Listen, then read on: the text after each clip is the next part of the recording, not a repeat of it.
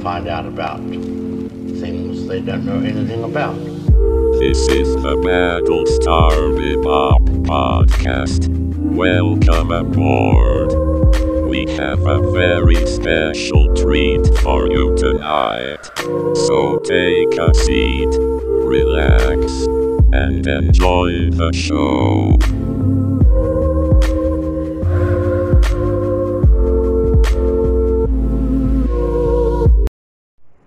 Muy buenas gente, bienvenidos de vuelta a la nave. Mi nombre es Battlestar Bebop. Señores, si están escuchando esto es porque sobrevivieron uno de los años más horribles en la historia de la humanidad.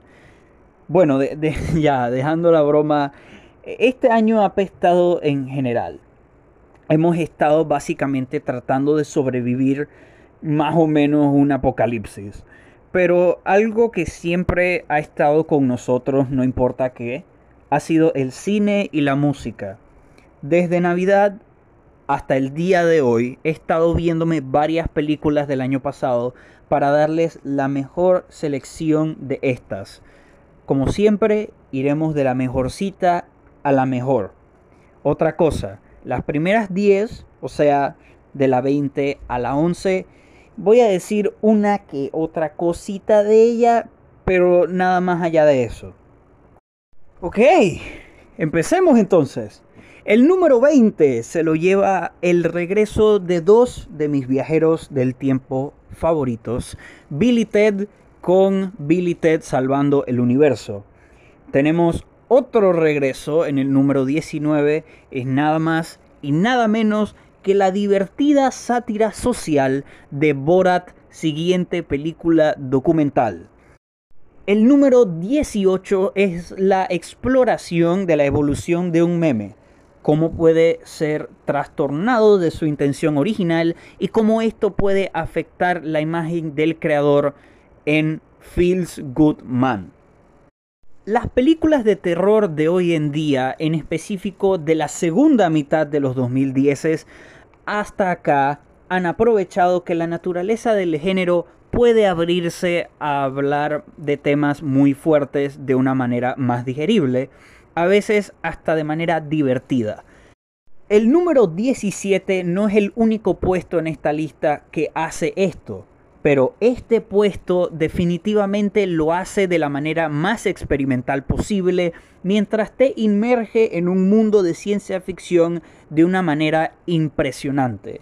Más aún si saben que esta película tiene un presupuesto bajo. Estoy hablando específicamente de Possessor por el director Brandon Cronenberg. El número 16 se lo lleva Shirley, dirigida por Josephine Decker y protagonizada por Elizabeth Moss. Spike Lee utiliza su voz en el mundo cinematográfico para mostrarnos otra crítica social, esta vez en la forma de una película de guerra sobre la guerra de Vietnam con The Five Bloods en el número 15. Escritor Aaron Sorkin, famoso por escribir La red social, regresa con una crítica social sobre la guerra de Vietnam, en específico desde el ángulo de unos manifestantes acusados por conspiración en el número 14, el juicio de los siete de Chicago. El número 13 se lo lleva la increíble película de terror británica sobre aceptar tus raíces en su casa, dirigida por Remy Wicks. Muchos ya han visto esta película, fue una sensación al final de diciembre, es filosófica, es divertida, pero más importante de todo es la película con mayores riesgos estéticos en cuanto al departamento de animación que he visto de este famoso estudio de Disney. Estoy hablando del número 12, Soul, del estudio Pixar, dirigida por Pete Docter. En serio, chicos, la animación aquí fue una locura. Combinó animación abstracta y convencional de maneras que no pensaba que eran posibles. Para los que no se la han visto, háganse un favor y véanla. El siguiente puesto es probablemente la película más dura de ver que vi el año pasado. Dirigida y escrita por Elisa Hitman, nunca, casi nunca, a veces, siempre, se lleva el puesto número 11 porque nos muestra la horrible realidad por la que las mujeres pasan a diario en esta era.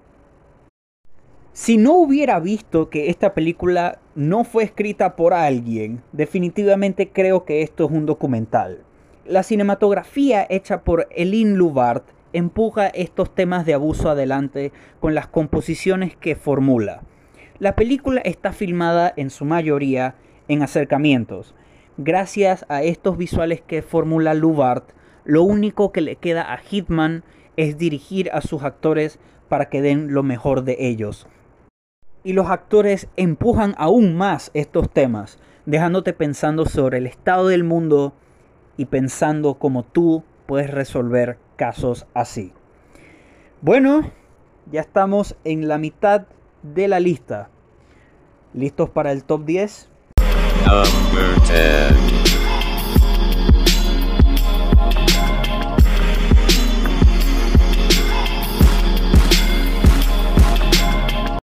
Pude ver muchas películas que solo han salido para festivales de cine para esta lista. Pero la película de festivales de cine que me impresionó bastante, que también le ha impresionado a mucha gente, es el puesto número 10, Minari, dirigida y escrita por Lee Isaac Chung, protagonizada por Stephen June, Jerry Han y Jong Ju Jong. Perdónenme si estoy pronunciando los nombres mal. Minari cuenta la historia de una familia coreana que se muda a Arkansas para empezar una granja en los años 70. Desde que empezó a ser popular en festivales, el hecho de que Stephen June estaba involucrado en la película y estaba siendo producida por uno de mis estudios favoritos en la industria, este siendo A24, estaba comprado Quería ver Minari sí o sí y no me decepcionó. Minari, además de hablar de las dificultades de ser un inmigrante, habla de cómo aprender de dónde vienes, aprender a respetar tradiciones de la tierra donde naciste, todo esto contado de una manera en la que no es solo reconfortante, también es real. Es honesta, respetuosa, es relajante la mayoría del tiempo. Minari es un deleite de película. Una que definitivamente, si has oído a gente hablar de ella, tienes que creer el hype que hay a su alrededor.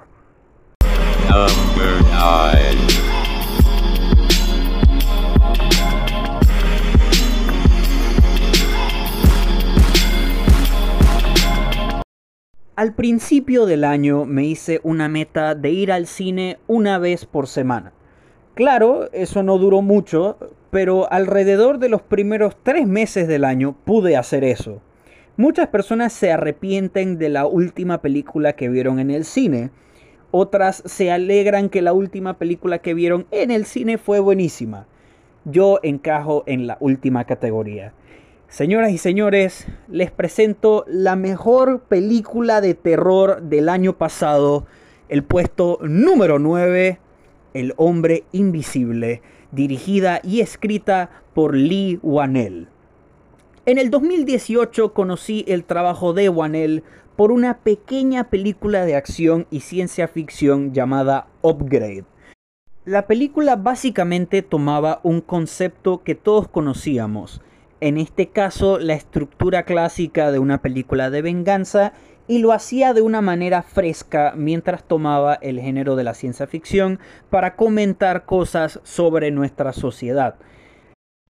El año pasado, cuando me senté en el cine a ver esto, yendo a la película completamente en blanco, parecía que estaba viendo una mejor versión de lo que estableció Wanell en Upgrade. Y efectivamente lo fue. El hombre invisible toma la ciencia ficción y el terror para comentar algo importante sobre nuestra sociedad. En este caso, El hombre invisible es una historia sobre el abuso de la mujer, cómo las cosas que hizo el abusador pueden quedarse por siempre en la mente del abusado. El personaje de Elizabeth Moss representa esto perfectamente, constantemente estando paranoica sobre si su abusador está cerca de ella en las sombras Gracias a esto, no solamente simpatizamos con su personaje inmediatamente, porque estamos viendo la película desde su perspectiva, también estamos en el filo del asiento porque no sabemos qué hará el hombre invisible para hacerle la vida imposible a esta mujer. Las escenas de miedo que Wanel construye son todo lo que quiero en una película de terror te transportan al lugar donde estos personajes están, utilizan tensión que crece poco a poco para asustarte de verdad y utilizan los recursos fílmicos, en este caso la cámara o los efectos especiales, de maneras originales para empujar más allá todo lo que acabo de decir. Al principio del año me encantó tanto esta película que la comparé a una de mis obras favoritas del género, la Cosa, dirigida por John Carpenter. Piénsenlo, ambas son remakes de películas de terror clásicas que utilizaron los recursos de su tiempo para crear algo completamente único del material original. Todavía sigo creyendo firmemente en eso. En un par de años, esta película puede convertirse en un clásico. Un clásico igual de bueno e igual de culturalmente impactante que algo como la cosa. No tengo duda.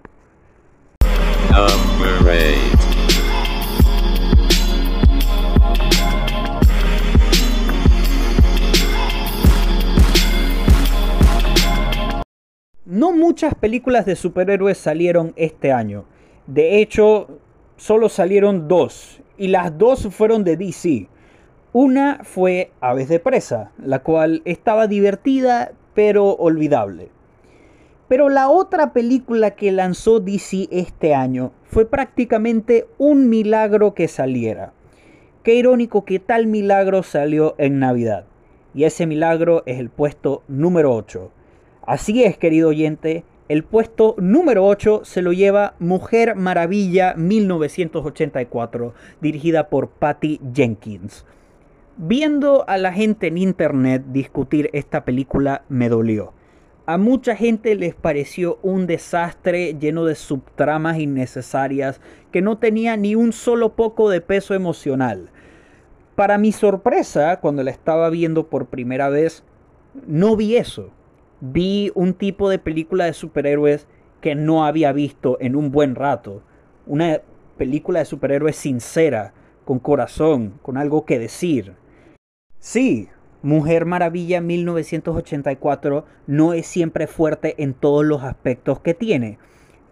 Cheetah no está completamente desarrollada, la batalla final con ella simplemente existe para complacer al estudio y la escena inicial solamente sirve para decirnos una cosita. Después de allí es una escena inservible. Esta película a veces es muy boba, pero es una película basada en cómics se supone que tiene que ser boba a veces. Esta es una película que no tiene miedo de tener una secuencia donde Diana Prince y Steve Trevor caminan por Washington, D.C. agarrados de la mano. O una secuencia donde los dos pasan alrededor de unos fuegos artificiales. Tampoco es una película que tiene miedo de mostrarte lo colorida que es o lo desgarradora que puede ser. De nuevo, Mujer Maravilla 1984 no es perfecta, pero me recordó porque amo las películas de superhéroes. Me recordó que estas historias no son historias bobas de gente con habilidades extraordinarias pegándole a gente. Son historias sobre cómo uno debe prosperar, cómo uno no se debe rendir. Por eso y más es mi número 8.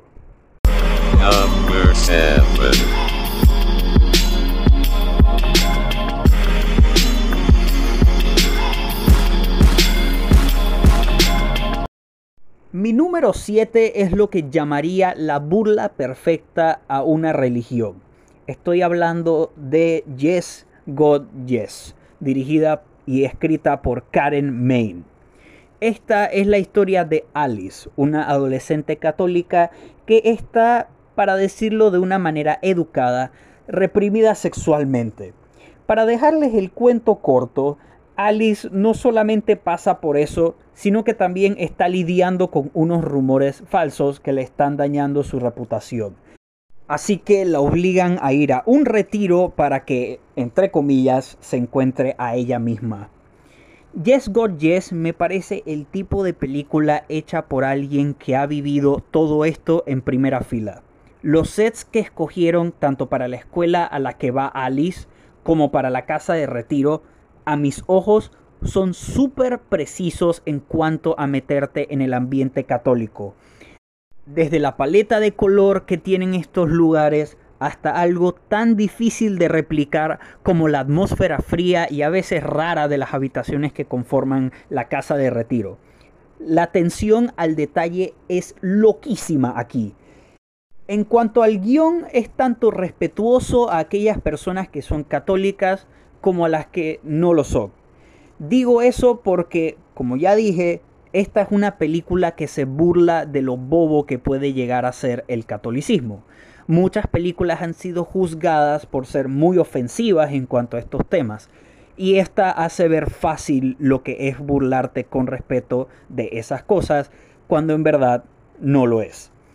En cuanto a problemas, la película siento que debió ser un poco más larga, dura una hora y diez minutos, Dentro de la duración hay muchas buenas ideas que no se exploraron lo suficiente en mis ojos que de verdad le hubiera beneficiado a la película si se expandieran.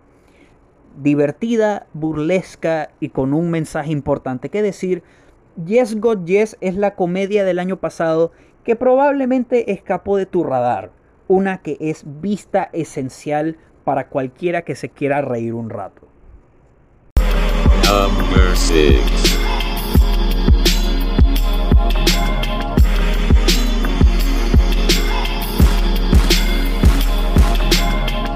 Mi número 6 en esta lista fue mi película más anticipada del año pasado. Aunque fue decepcionante en ciertos aspectos, igual la amé como idiota. Mi puesto número 6 se lo lleva Tenet, dirigida y escrita por Christopher Nolan.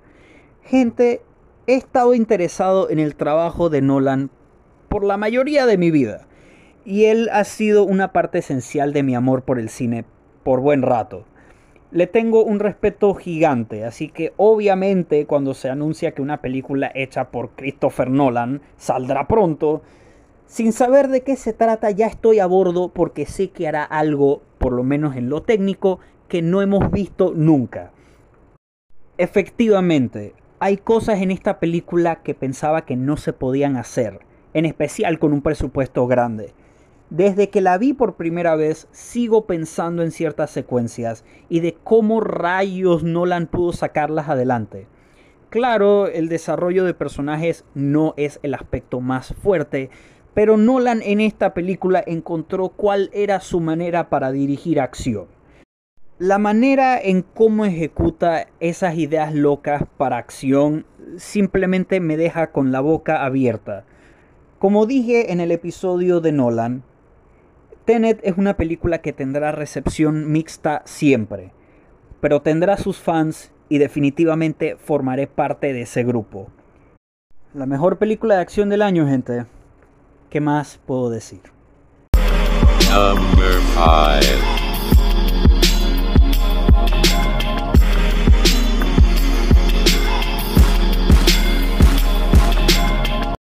Hemos entrado al top 5, señores. ¿Cuál es mi número 5? Se preguntarán. Bueno, mi número 5 es probablemente la elección más personal de esta lista. Seré honesto con ustedes, este año iba a ser mi primer año de universidad y aunque no pude vivirlo como hubiera querido, mi número 5 hizo que lo pudiera experimentar en su corta duración de una hora y media. Mi número 5 es House, dirigida, escrita y protagonizada por Cooper Rafe. La historia de House es la siguiente. Alex es un joven que está pasando por su primer año de universidad de una manera difícil. Tiene dificultad ajustándose al ambiente, extraña mucho a su familia y no tiene amigos. Un día decide ir a una fiesta en la casa de fraternidad House en ella conoce a Maggie. Este suceso cambiaría la experiencia de Alex en la universidad para siempre. Shithouse es fantástica en mis ojos porque no es un romance típico, es, de alguna manera, un romance real. Cooper Rafe escribió un guion donde no simpatizas ni con Maggie ni con Alex. Los dos son personas con muchos problemas, pero entiendes que el acto de que ellos dos se conocieran dejó un impacto en sus vidas, los hizo mejorar. Alex me recuerda mucho a mí. Es un personaje que ha cometido errores en su primer año de universidad. No errores en cuanto a lo académico, pero errores en cuanto a lo social.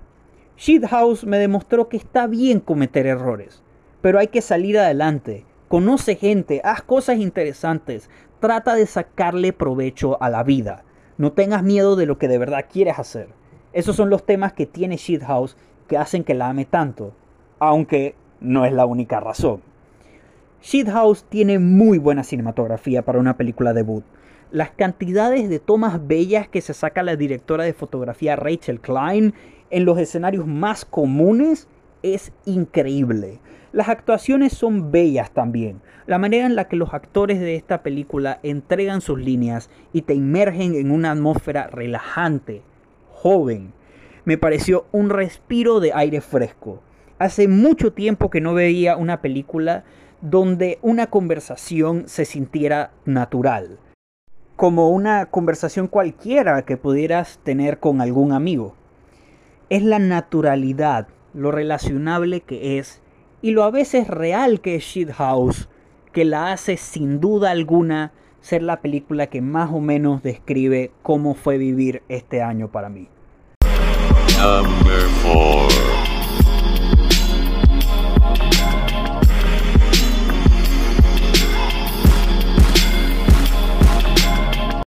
El puesto número 4 es la película más estresante del año.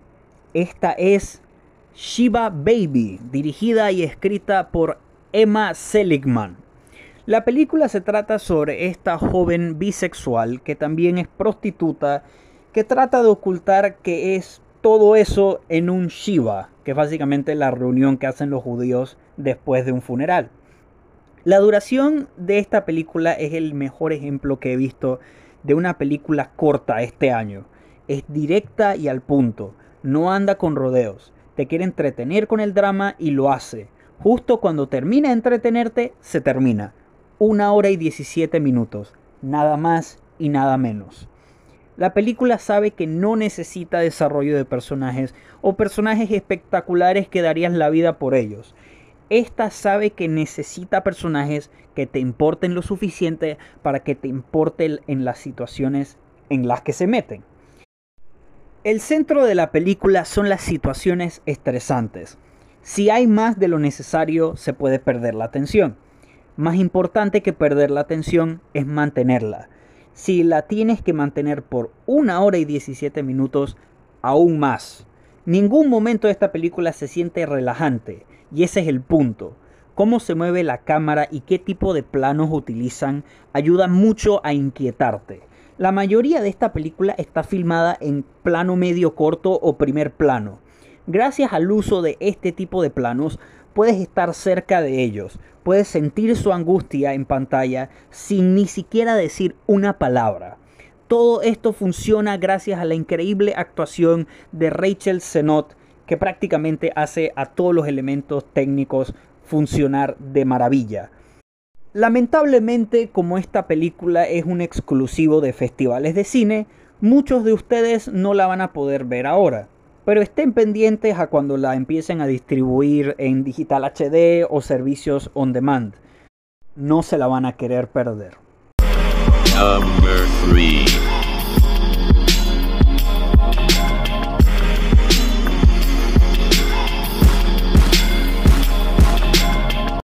El puesto número 3 se lo lleva la película con la mejor actuación del año. Estoy hablando de Sound of Metal, dirigida y escrita por Darius Marder.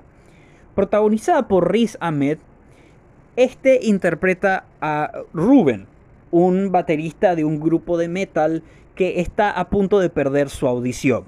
Con lo poco de audición que le queda, se va a una casa de rehabilitación a no solamente aprender a ser un sordo, también a aprender a encontrarse a sí mismo. Amo un drama bien hecho. Sound of Metal es uno de esos dramas. Esta es la película debut de Darius Marder. Para un debut, es un home run. Claro, hay ciertos aspectos que me hubieran gustado ver expandidos, en específico toda la parte de Ruben rehabilitándose o todo el rollo con el interés amoroso, pero esos son problemitas pequeños que, aunque afectan cuánto disfruto la película, no afectan de una manera grande lo buena que es. El diseño de sonido de la película es lo mejor en cuanto a lo técnico. La cinematografía y la edición toman un asiento trasero, aunque tienen sus momentos destacables. Pero la cosa que hace a la película fantástica es la actuación de Riz Ahmed. Verlo evolucionar durante toda la película, verlo prácticamente dando su corazón a este papel fue hermoso. Después de ver a Riz haciendo tantas películas mediocres y verlo regresar a lo simple, a lo indie, fue muy, muy disfrutable. De verdad espero que haga más películas así.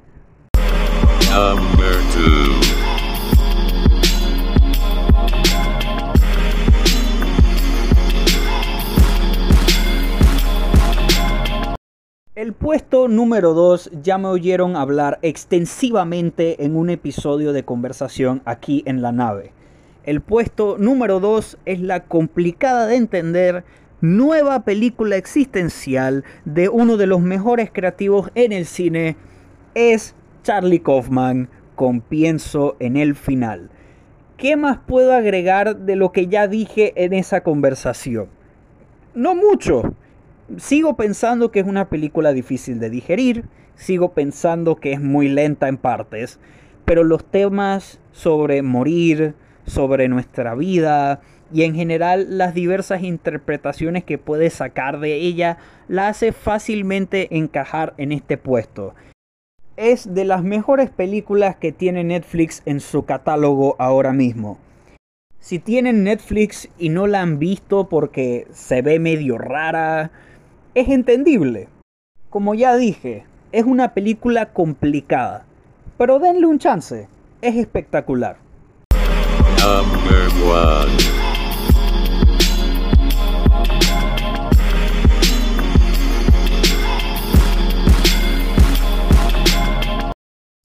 Puesto número uno, señores. Puesto número uno. ¡Woo! ¡Let's go!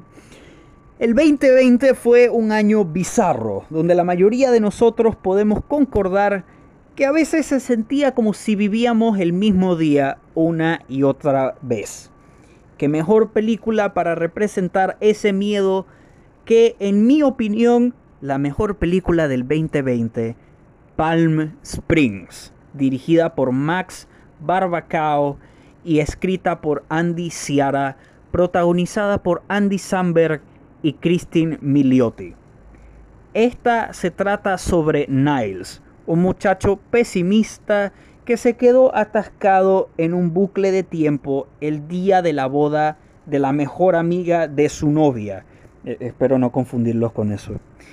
Como todo lo que hace Niles en este bucle es tomar cerveza, pereciar y tener relaciones, un día tratando de conquistar a una de las damas de honor, Sara, accidentalmente la trae al bucle temporal. Así que por una hora y media vemos a estos pesimistas divertidos que creen que la vida no tiene significado vivir al máximo dentro del bucle, mientras inconscientemente los dos se enamoran. Palm Springs es una ruptura de la clásica comedia romántica. Coge el concepto de la comedia romántica El Día de la Marmota, una película donde Bill Murray tiene que repetir el mismo día múltiples veces y prácticamente destruye el concepto, subvirtiendo nuestras expectativas de las cosas que ya esperamos de un concepto así. Palm Springs también toma de los clásicos tropos del género en cuanto a sus protagonistas. En el género, el hombre siempre es un perdedor que un día de la gran nada conoce al amor de su vida. Palm Springs nuevamente subvierte nuestras expectativas de qué esperamos de una película como esta, torciendo tropos como estos. Pero Battlestar, yo no quiero ver una comedia romántica por lo rompetropo que es o lo existencial que puede llegar a ser. ¿Es divertida, sí o no? ¿Divertida? Estás insultándome. Palm Springs es la película más divertida del año. La he visto tres veces ya y en cada vista, aun cuando ya me sé los chistes, me dejan con una sonrisa en mi cara o riéndome a carcajadas pudiera hablar extensivamente de cómo establecer la película en una boda, fue súper inteligente y un perfecto comentario pesimista sobre cómo el amor no existe o cómo el amor es una mentira. Pudiera hablar más sobre los temas existenciales o de cómo la selección de canciones pop encaja muy bien en cada escena donde salen. Claro, también puedo hablar del único problema que tengo con esta película, que tiene que ver con un punto de la trama, pero no haré eso. En su lugar, diré lo siguiente. Palm Springs fue la sorpresa del año. Llegó y nos dijo, sí, a veces la vida pesta y podemos pensar que no tiene sentido. O sea, miren el desastre de año que acaba de pasar. Pero si nos unimos, si hacemos conexiones humanas para progresar y crecer, la vida no será como un bucle de tiempo, se sentirá más como, bueno, un lugar mejor. Y así termino el episodio de hoy. Feliz 2021 gente. Esperemos que las películas taquilleras vengan fuertes este año. Ya son necesarias. Necesito ver Dune y Matrix 4 lo más pronto posible las indies también, ¿eh? No sé qué hubiera pasado si no hubiéramos tenido a las indies este año. Hubiera sido un año más escaso en lanzamientos de lo que ya teníamos. Estudio Independiente A24 creo que tiene un año ocupado este año, así que veremos qué lanzamientos trae. Regresando a los temas de la nave, dentro de un par de días hablaré de mis álbumes favoritos del 2020. Tengo que descansar un rato, la verdad. Esta lista ha sido agotadora de hacer y de verdad espero que les haya gustado y que tomen ciertas recomendaciones de ella. Bueno chicos, los veo en un par de días. Este ha sido Battlestar Bebop. Bye. This has been the Battlestar Bebop podcast. Thank you for listening. Goodbye.